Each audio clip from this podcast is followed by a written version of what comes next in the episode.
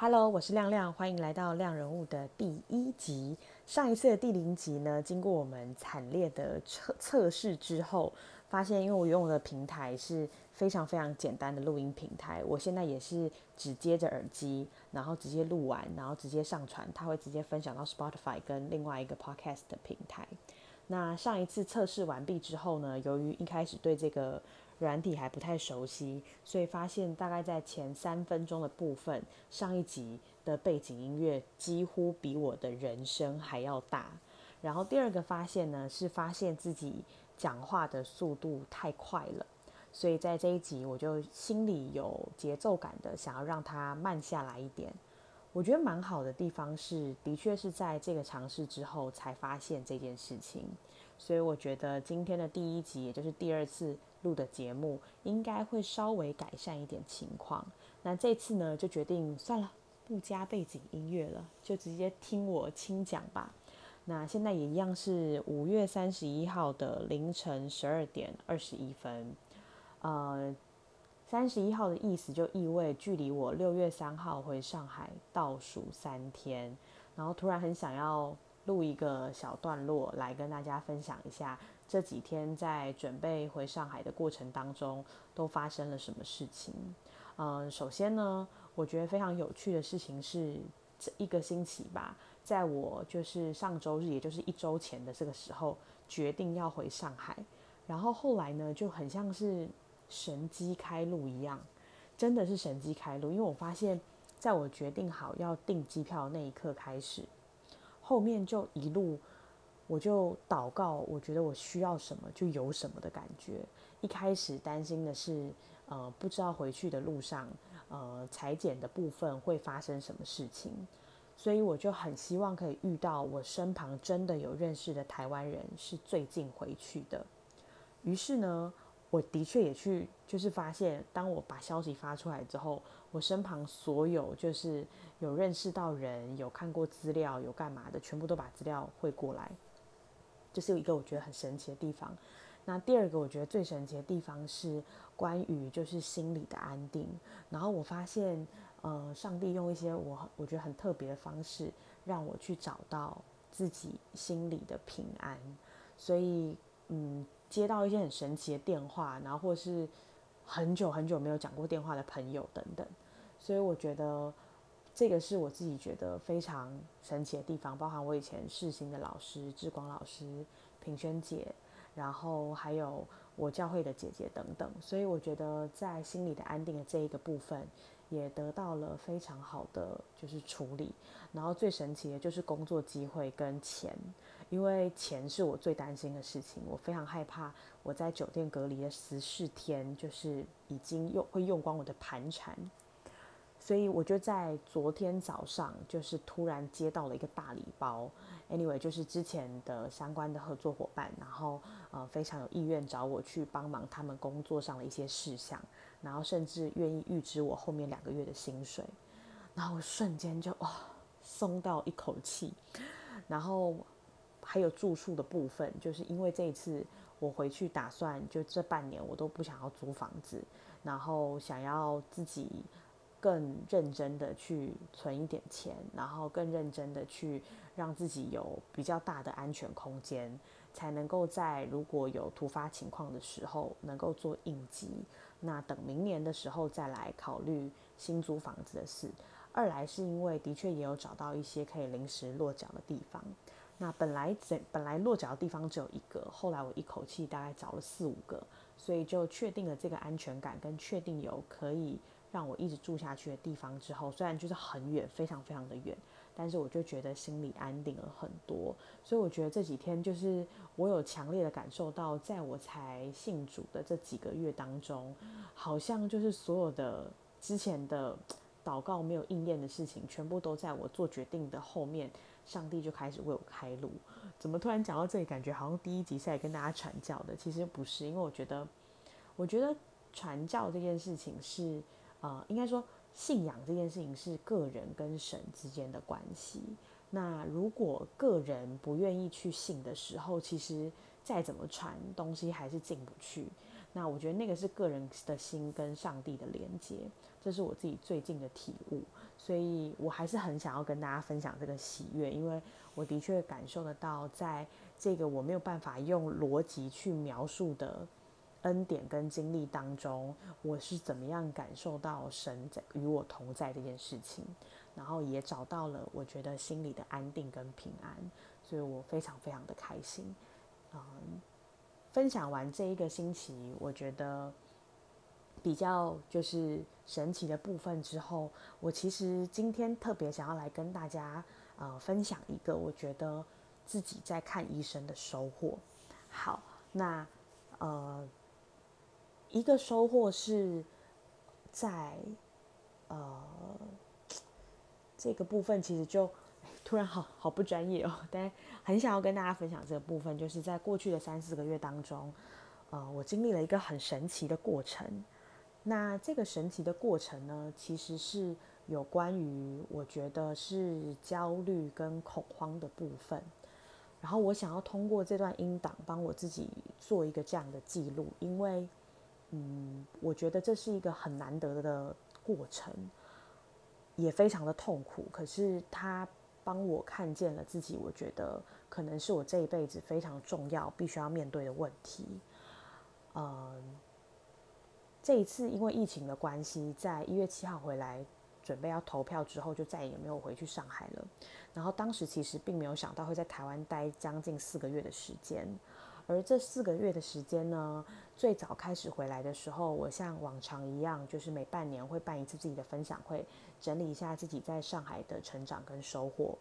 然后也跟大家分享，也帮大家串联在一起，希望大家可以通过这样的分享会去更多的交流，这是我最期待的部分。那在二月的时候就进到了过春节的部分了，当时呢，我的手机里面就活了两个世界。一个是在微信里面几乎要炸开的世界，因为我是在一个社群里面工作。大家知道，就我们的社群是一个分布式的自生长组织，就来自于各路民间好汉，所以我们会得到很多一手的资料，就是一线的资讯，在微信群里面，在媒体还没有报道前，我们就在微信群里面收到超级多，而且都是认识的人的群，然后转传过来的，不是那种。有码名字、码字的那一种，是真的截图过来的，所以当时我就知道完蛋了，这个武汉疫情真的他妈超严重。那我就想说怎么办？那当时我就觉得很可怕，因为其实有很多像我们这样常常往来于两岸的台湾人，我就很担心说，天哪，有这么多往往来于两岸的台湾人，会不会其实这个很传染病很强的、传染很强的病毒已经在我们的就是范围当中了？我就觉得非常可怕。所以我就蛮焦虑的，然后希望说能够在呃就是爆发以前就先提醒大家。但这件事情其实虽然我自己发了脸书，然后也转传了很多群组，但是当时其实台湾也一方面也是控制的好，二来就是我觉得之前因为禁止了陆客就是自由行来台，所以相对来说风险就低很多。然后我当时就发现，就是我觉得我好可怕哦，就是我我存活在两个世界里。我一方面知道那边在水深火热，然后已经开始在封城；另外一方面觉得，哎，这边好像没发生什么事情，世界以外就是中国以外的地方其实也没发生什么事情，然后台湾也很安全。所以我就在想，是不是我想太多？可是因为在微信里面那些讯息好真实，那是我第一次去感受到我在两个世界里的感受。我就觉得这种感觉超级奇妙的，然后这种感觉也跟很多时候我们在面临政治的问题的时候那个感觉很像，所以我不太确定这个经历要告诉我什么，但是我觉得它很强烈让我知道说，我们有的时候以为我们在同一个世界，但其实我们每一个人都活在自己感受到的世界里面，然后不一定是每一个人都可以去感受另外一个人的世界，所以在后面就是到。过年的时候，除夕的时候，台湾这边也开始就是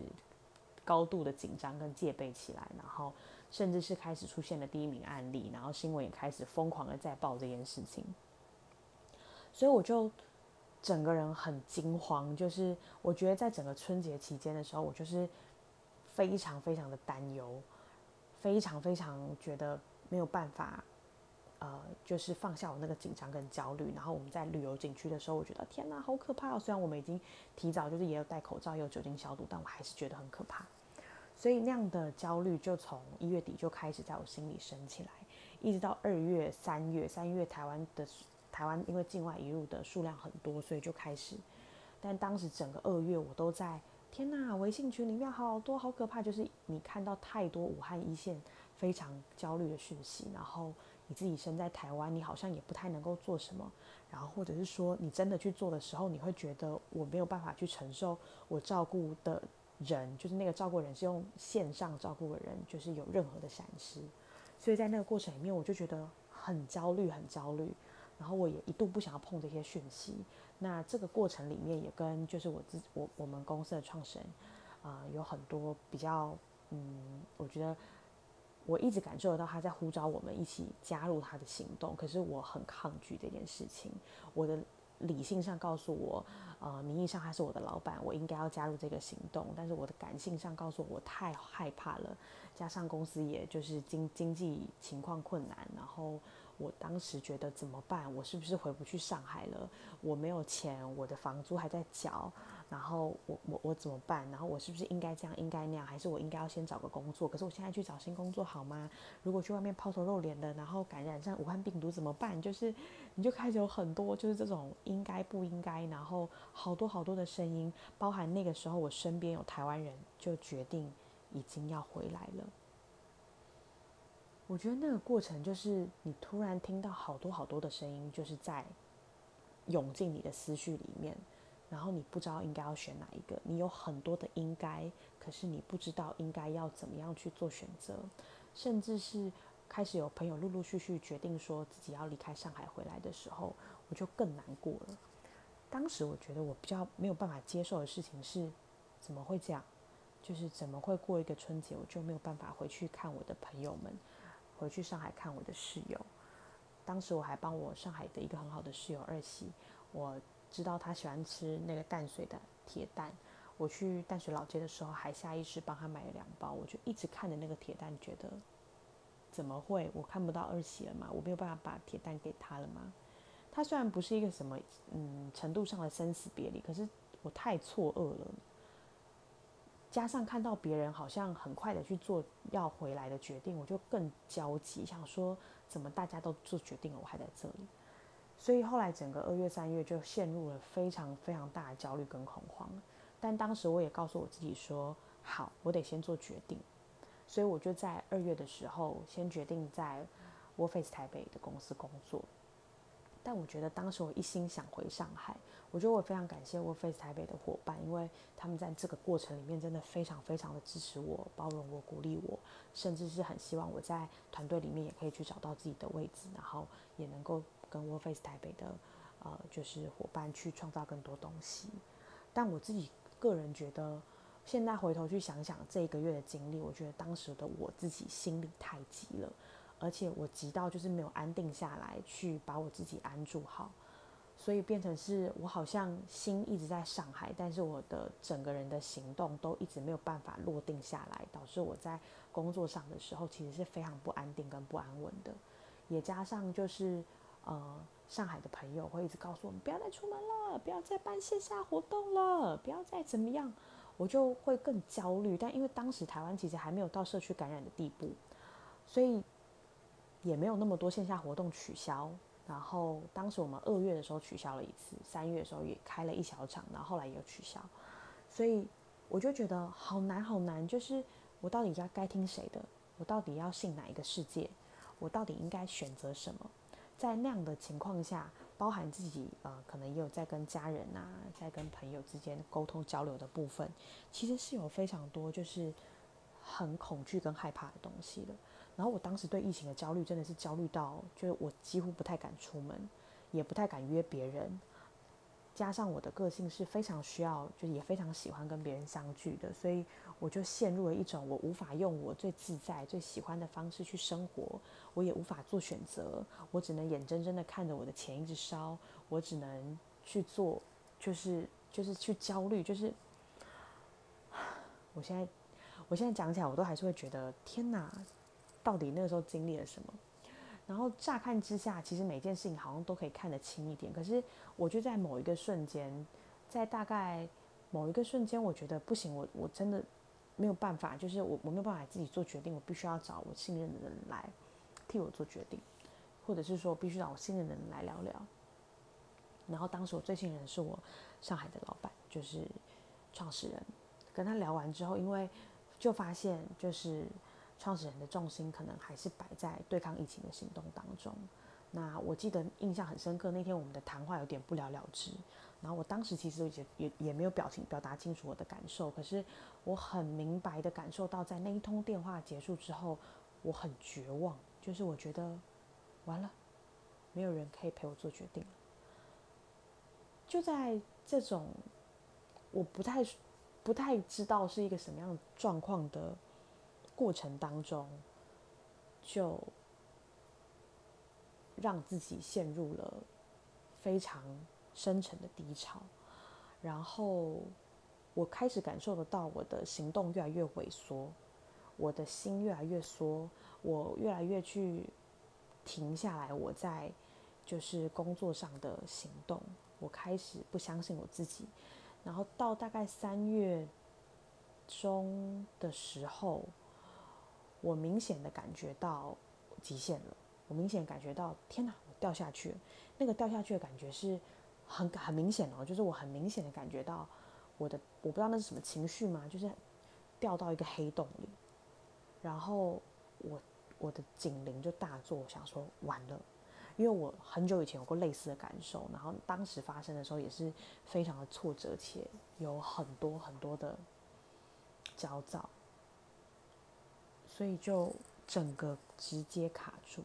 我就想说。不行，我得停止所有我觉得应该要做的事情，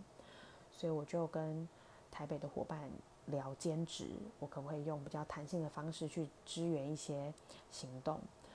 同时呢，也让我自己停下来去冷静一下，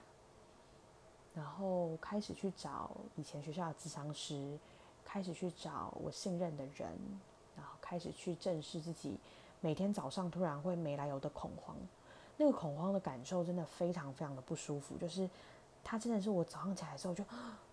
就是你会有一种快要呼吸不到气，然后你就觉得怎么办？天要塌下来了，然后你的你的整个胸口会非常的不舒服，然后你会觉得你整个人都没有力气，你想要躲在棉被里面，然后你觉得不行不行，我要死了我要死了，你会有一种很很。真的就是恐慌，那种恐慌的感觉，就是你真的不知道该怎么办，不知所措，然后你整个人的神经反应都非常的害怕。我大概每天早上出门前会这样恐慌一个小时，我才会出门。所以我后来才觉得不行，我再这样，我我去公司上班，我要精神耗弱了。所以我决定就是把它调成比较弹性的方式。后面我就开始很想要去医治我的这个恐慌。那中间就是起起伏伏。呃，因为也没有到非常久，所以我自己也觉得说我可以，我可以撑过去。我觉得他应该时间的问题而已。可是我就发现人的脑袋里面好像突然就生病了，那种生病感觉也很神奇，就是它好像是突然被蒙上一层布，然后你会看不清楚，你也不是看不清楚，就是你会无法描述你脑中。正常思思考下的东西，你也无法往那边想，所有想的事情都是灾难性的，怎么办？怎么办？怎么办？天哪，没有帮助我，我要死了啊！然后就是好多，然后所有人问你要，那你要不要这个？你要不要这个？我不行，我做不到，不行，就是啊，不行不行，就是你你会有这种，就是你会有一种很强烈感觉，就是我做这个决定，我一定就会死。或者是我做这个，我的人生就毁了，或者是我怎么样子啊？就是你好奇怪，就你的思考打不开。然后当时很多朋友也是跟我说，没关系啊，你就等，就疫情结束之后再回上海就好了。我们也都是这样决定。然后我就说，对我觉得疫情结束再回去上海就好啦。为什么我不能这样选？然后你就开始有很自责，就它是一些一连串，就我觉得我的思考其实是比我现在描述的事情。大概再多十倍或是一百倍的，就是其实脑子里面同时太多事情在转，转不完，然后你也做不出决定，然后你不断的在分析每一个人在说的话，所以那个当让人的脑子的状况整个都不好了，所以我就陷入了一种不知道该怎么办的感觉，然后就开始会呃有所谓的焦虑或者是干呕，然后一开始我的焦虑是。比较像是麻，不是痒。我一开始一直用痒，但我后来发现麻比较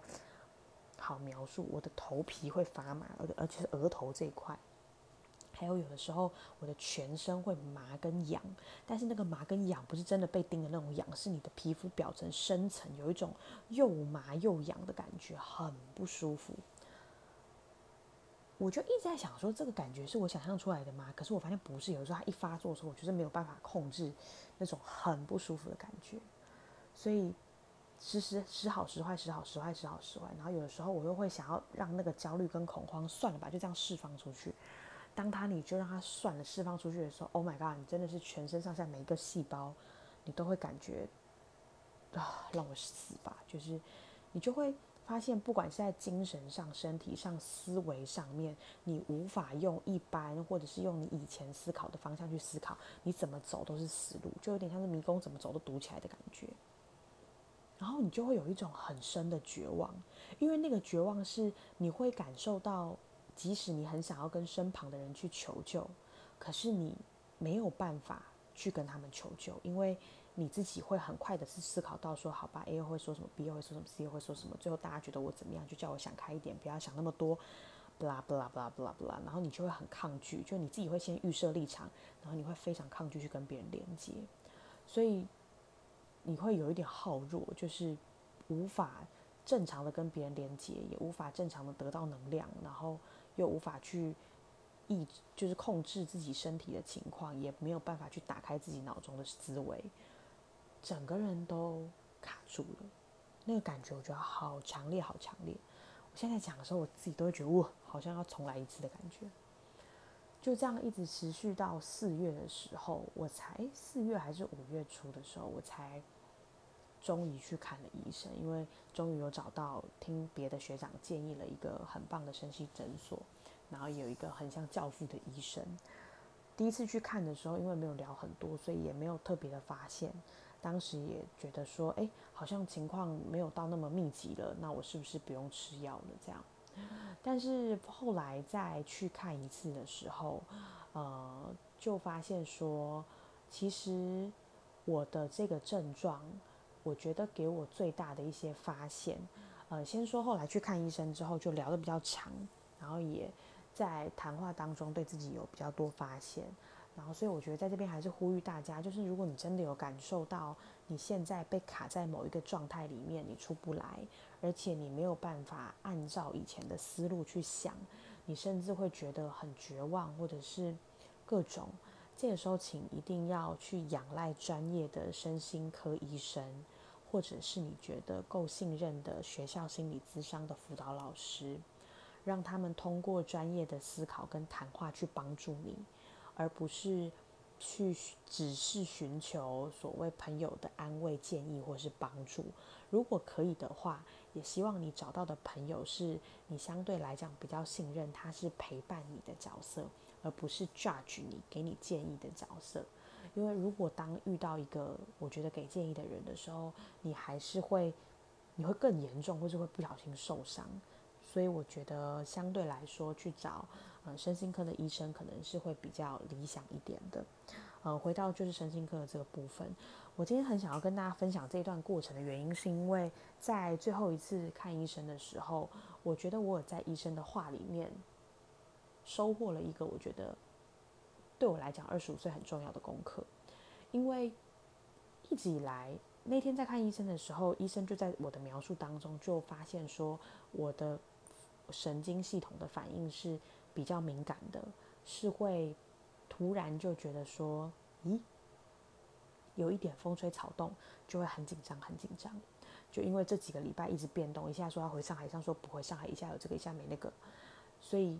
任何一个情况都会让我要么失眠，要么怎么样，要么怎么样。那这个神经系统反应太太紧张，风吹草动就会整个人整个出现。医生就突然跟我说，你要保养你的神经系统。然后我觉得我以前接触过非常多身心灵的东西，也觉也非常能够认同要保养神经系统这件事情。可是我不知道为什么，就是在那个瞬间，保养神经系统的这个说法突然很打中我。以前都只是知道哦，要冥想啊，每天让自己放松啊、休息啊，但你好像仅止于脑层次的指导，你其实并没有真的真心接受你必须要做这件事情。但是他那天突然讲保养神经系统的时候，我突然觉得说，对耶，我们会保养骨骼系统，保养这个系统那个系统，但是我们没有保养神经系统的习惯。我说保养神经系统，那要怎么保养？然后也有跟他讲到，也跟医生讲到说，我说因为我的工作是做社群，我的社群的工作就是基本上就是跟生活分不开，我必须要时时刻刻回讯息，或者是我大部分的状态是在待命的。所以，我其实虽然说在社群的工作里面是有我发光且游刃有余的那一面，但不得不说，它的确让我一直在一个我自己让我自己一直在一个时时刻刻待命的状态，然后跟自己很过意不去的感觉。所以，它让我其实整个神经系统是非常紧绷的。而这个神经系统紧绷、容易焦虑的这件事情，其实在我第一次的恐慌跟焦虑发作，应该是国中。我记得好像是国三念书的时候，我印象蛮深刻的，就那个恐慌感，我那时候也有。当时当然当然考完试就没事了，所以我觉得我过去从国三开始，就等于说十五岁到二十五岁这中间的十年，只要是遇到任何事情，我会紧张，或是任何事情，我会觉得啊天哪，我不行了，我我好可怕这种情绪的时候，我都是硬碰硬，就是老娘跟你硬干到底。我就会告诉我自己说，没关系，我哭一哭，这件事情撑过去，我会变强。我一直以为，我只要不断去突破这件事情，我的神经系统就会变得更强，我的抗压力就会变得更高，我能够允许的压力程度就会变得更大，然后更自由、更自如。但我发现，我过去这种硬碰硬的方式，其实是让我的神经系统更敏感、更衰弱，更容易在小的风吹草动上面就直接崩溃。还有一个点是我发现，其实我几乎从来没有放松过。就是我是一个很难突然放下工作，然后说要出去玩的人。因为我一直以来的工作其实都是跟人的相处有关，然后我也一直都觉得这个很像是我在交朋友。可是我一直没有放下那个，就是你说要我完全就是没有罪恶感的放松这件事情，我觉得好难哦。我不知道为什么，所以。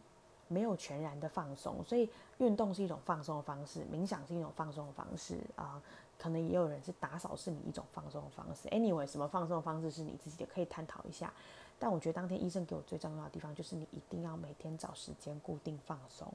而且那个固定放松是你不可以有你的工作情绪去打扰的。我就突然明白说，哦，原来我过去并没有在。任何一些天里面完完整整的觉得自己放松过了，而是每一次在遇到大事情的时候，我都会去调动我的肾上腺素，然后去硬逼我的身体去做出这样的反应。所以我觉得在这一次整个半年将近四个月的时间里面，虽然一样还是回了上海，但是它让我彻彻底底的走一遭，明白什么叫焦虑，什么是忧郁，什么是广泛性焦虑，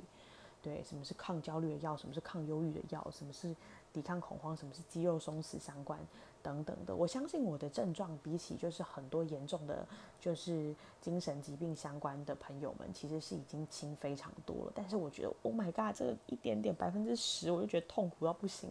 所以我真的就是突然想到说，天哪，有那么多重度忧郁啊、躁郁啊、忧郁加躁郁的人，我觉得就是好心疼，你知道吗？就是那种心疼感是，哦天哪，我真的是。希望每天祷告，让这些人更少，然后让这些人能够就是得到上帝的爱，可以去医治他们自己。我觉得那个过程是，我觉得你会突然很心疼身边很多的人，然后你的同理心会变得很宽广、很柔软。所以我自己也觉得，在这个就是慢慢离开焦虑跟恐慌的过程当中，很感恩，就是自己能够呃。其实才短短的两三个月、四个月，就就从这个很黑的状态出来。那也可能是因为其实时间比较短，所以其实他甚至没有办法去形成所谓我有忧郁症或焦虑症，就是我觉得可能都还没有，我这我只是有轻微症状而已。所以也在这边就是，嗯，希望就是其他听众朋友们其实是可以知道说，如果你身边有。这样的朋友需要帮助的时候，嗯，请不要用正常的思考逻辑去建议他，或者是去思考他在思考的事情。因为真的在生病的时候，其实我觉得脑子里面的排序是会不一样的。那求助身心科医生，他可能可以给你一些更具体的帮助、倾听，甚至是给到一点开药降焦虑的药，让真的就是身体上的感受可以先好起来，整个人在思考上面跟行动上面也能够更游刃有余、更自在。所以今天的节目呢，主要来跟大家分享到这边，然后倒数三天还会发生什么事情？在上海回去上海前我不知道，但是我会在想到我觉得可以记录的部分的时候，把它记录下来，跟你们分享，也让我自己往后就是在回上海的这件事情上有更多的回忆跟记录。然后也谢谢大家不嫌弃听这些琐碎的小故事，但我觉得这个都是一个很重要的历程，然后。我们每一个人自己的生命当中，一定都会经历过所谓亮亮跟暗暗的时候，但是我们能不能接受这些时候就是生命的常态，生命的一种规律，然后与之共处，并从中去获得一些讯息，去滋养自己，也去分享给别人，帮助别人等等。所以我觉得这个是一个非常特别的过程，然后也是我自己觉得，呃，二十五岁以后。很重要的一个功课就是保养我的神经系统，让我的神经系统不再是因为硬碰硬而衰弱，而是能够在日常的保养当中，就是做我的核心稳定的感觉。所以这样它就会慢慢的不会在小的风吹草动的时候就觉得哎呀要垮了，而是能够去承受更多。那那个那个保养并不是来自于你不断打击它、不断打压它，而是来自于你呵护它。灌溉它，照顾它，让它长得更坚韧，它就能够去应对更多的风浪。所以，以上就是这些今天亮人物第一集的呃分享内容，以焦虑跟恐慌来跟大家做分享。同时呢，也跟大家分享一下，就是最近回上海的近况。那后面的故事还会有什么呢？我们就下一集再见喽，拜拜。